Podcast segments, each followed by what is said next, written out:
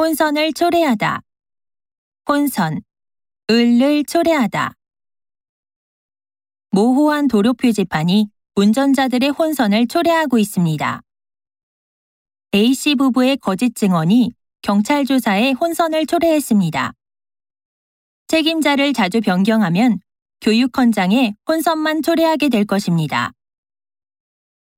새 법안이 교육 현장에 더 큰 혼선을 불러일으키고 있습니다.